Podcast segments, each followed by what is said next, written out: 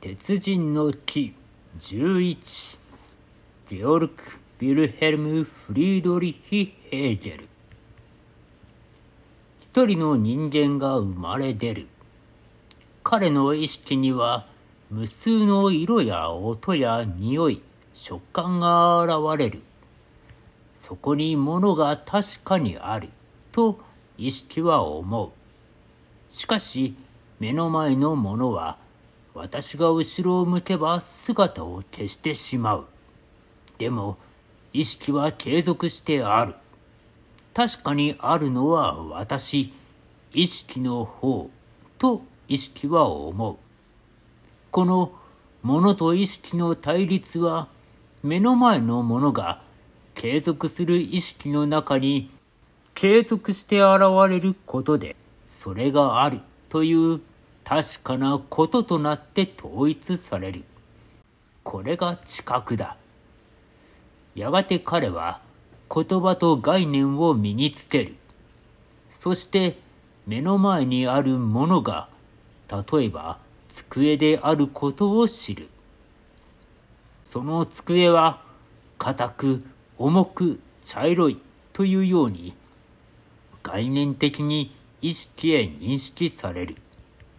それはこの机がそれらの性質を本質として持つことを意味する。さらにその机はただ知覚する個人の意識にのみあるのではなく、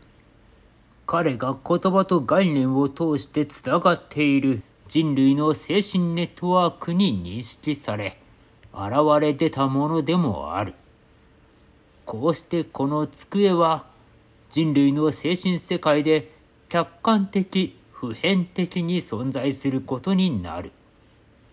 この意識の働きを五性という。彼の意識は様々なものの認識の後に自分自身を対象として意識するようになる。この自己意識、自我は自己内部の欲望を実現しようとするが、自然はそれを簡単には許してくれないため対立する。また、彼と同じ他の人間たちも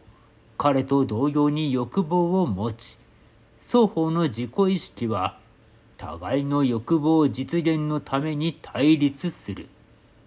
だが、欲望の勝利には限界がある。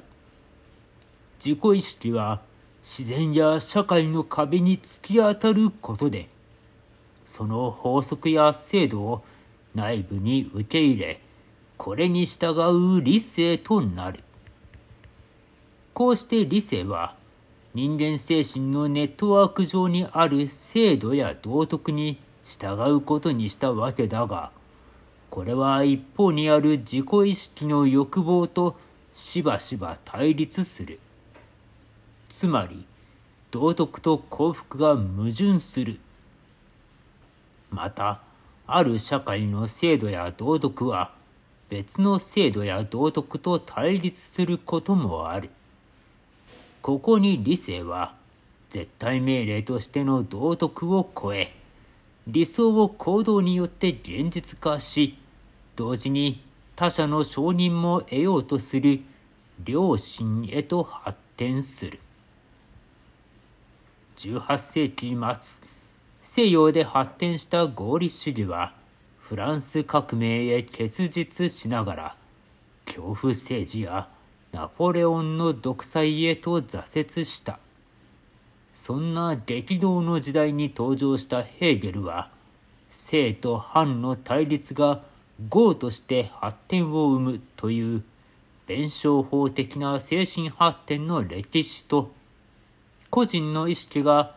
人類の精神ネットワークであるとともに世界が実在する場である絶対精神と一体化することを目指す哲学を説いた。彼をもって古代ギリシャ以来の西洋哲学は体系的な完成を迎えることになる。